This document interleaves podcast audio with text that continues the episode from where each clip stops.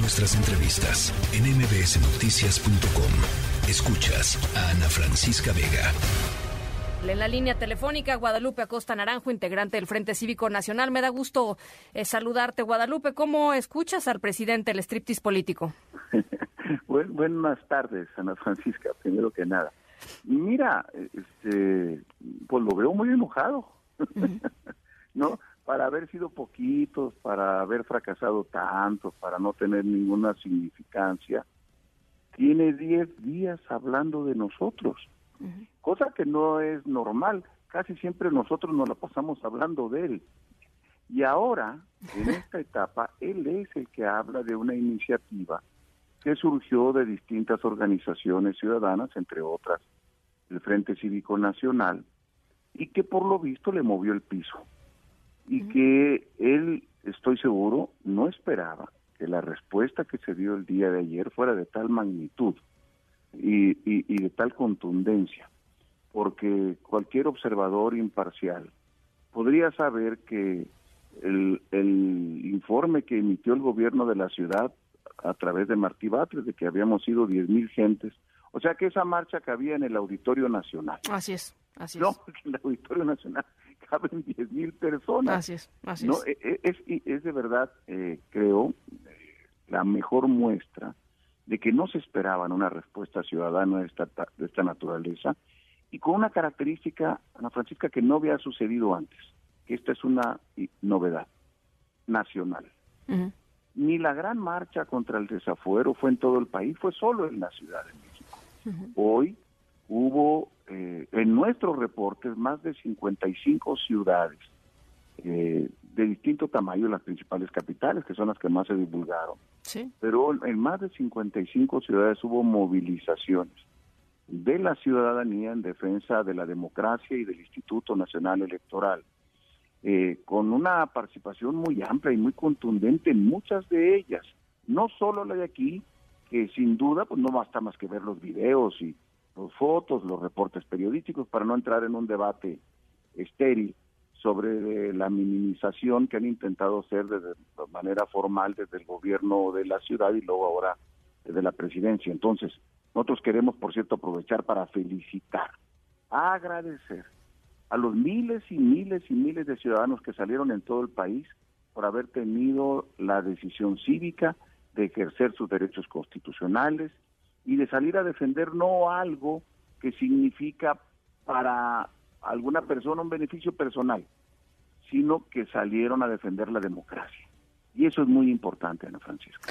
Ahora, eh, yo creo que, eh, a ver, pensemos de aquí adelante qué sucede. O sea, esto, esto tiene que ver con el INE particularmente. Hay muchísima gente y como ya decía, las consignas fueron muy variadas. Eh, el único mínimo común denominador, pues, es la defensa del, organismo autónomo y de la ciudadanía, ¿no? En, torno a, a, la organización de las de las elecciones. Pero más allá de, de eso, difícilmente uno podría encontrar eh, pues puntos en común entre personas tan, tan diversas como José Woldenberg, Roberto Madrazo, Elba Ester, Fox, en fin, la cantidad de, gente, Margarita Zavala, la cantidad de gente y políticos que fueron también a, la marcha. Eh, y, también habría que ser cuidadosos en torno a las interpretaciones que se den em, eh, pues de, de, de, esta, de esta oposición, eh, Guadalupe. Yo tienes toda la razón y me parece que ese es un elemento sobre el que hay que profundizar. ¿Verdad? Fueron, fueron varias personalidades de muy diverso tipo y, yo me recuerdo muy bien cómo, por ejemplo, cuando yo participé en la marcha contra el desafuero en 2005, también participó muchísima gente, porque mucha gente consideraba que no era correcto que se intentara evitar que López Obrador fuera candidato mediante un proceso judicial. Pero no quería decir que todos los de la marcha iban a votar por él. No, como seguramente sucedió que hubo gente que fue a luchar por el derecho de, de, un ciudadano a participar y ellos tenían otra preferencia. Seguramente ayer participaron ciudadanos que a lo mejor ni van a ir a votar nunca o que votan de manera muy diferente, pero que no les parece que se ataque, se quiera destruir una organización que le ha costado a la sociedad mexicana mucho esfuerzo de construir como es el Instituto Nacional Electoral. Lo que hoy el presidente nos propone es que él vuelva a nombrar el INE Y es tan sencillo para comprender porque él dice, yo pido que la gente vote, te estaba escuchando lo que él decía hace un rato. Sí, sí. En la mañanera. Sí, pero lo que no dice es quién propone. El único que prácticamente propone a los 60 prospectos, pues es el partido oficial y el presidente de la República. Habíamos quitado que el presidente de la República interviniera bajo cualquier circunstancia en su nombramiento. Ahora él propone que él propondrá 20 personas y otros 20 el Congreso donde él tiene mayoría y otros 20 el, el, Poder Judicial donde tiene pues un presidente muy obsequioso, un presidente de la Corte muy obsequioso con el presidente. Entonces, dice, ustedes pueden escoger, el pueblo escoja de quienes, de los que yo proponga, mira pusiste, ¿verdad? Entonces, claro que eso es querer apoderarse desde el Poder Ejecutivo del órgano electoral y eso no lo deberíamos permitir. Y una segunda cosa, perdón. A ver, no, no. Llevar el padrón a gobernación. Que el padrón se lo lleve a gobernación cuando el INE ha hecho, si algo reconoce la gente, es que su credencial de elector sirve como identificación oficial en todos los lugares, es el, el documento preferido y lo ha hecho el INE. ¿Por qué lo va a tener el gobierno de la República bajo su responsabilidad la elaboración del padrón? Solamente por mencionar dos temas que son eh, eh, una regresión impresionante en nuestra democracia que tanto nos ha costado construir.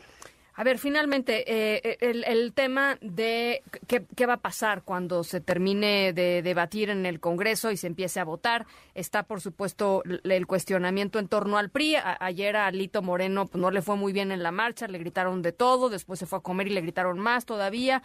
Eh, entonces, eh, lo, que haga el PRI está todavía por verse, pero, pero yo quisiera que escucháramos el audio de hace ratito, subió Ricardo Monreal, em, eh, coordinador de los senadores morenistas y presidente de la, de la Junta de Coordinación Política, en donde dice que no va a respaldar una reforma electoral que implique regresiones. Dijo que ya se lo dijo al secretario de Gobernación, Adán Augusto López, quién sabe cuánto tiempo le queda a Ricardo Monreal en Morena, pero por lo pronto me gustaría escuchar el audio y, regresar con, con reacciones tuyas. Vamos a escucharlo hacer las cosas bien es escuchar. Hacer las cosas bien es precisamente hacerlas bien. Escuchando y consensando, no imponiendo y no incursionando en regresiones eh, o conquistas ciudadanas. Lo que sea para bien del país, de la transparencia y de la democracia, es lo que haremos. Por eso les garantizo que vamos a hacer bien las cosas. Platicamos de varias cosas.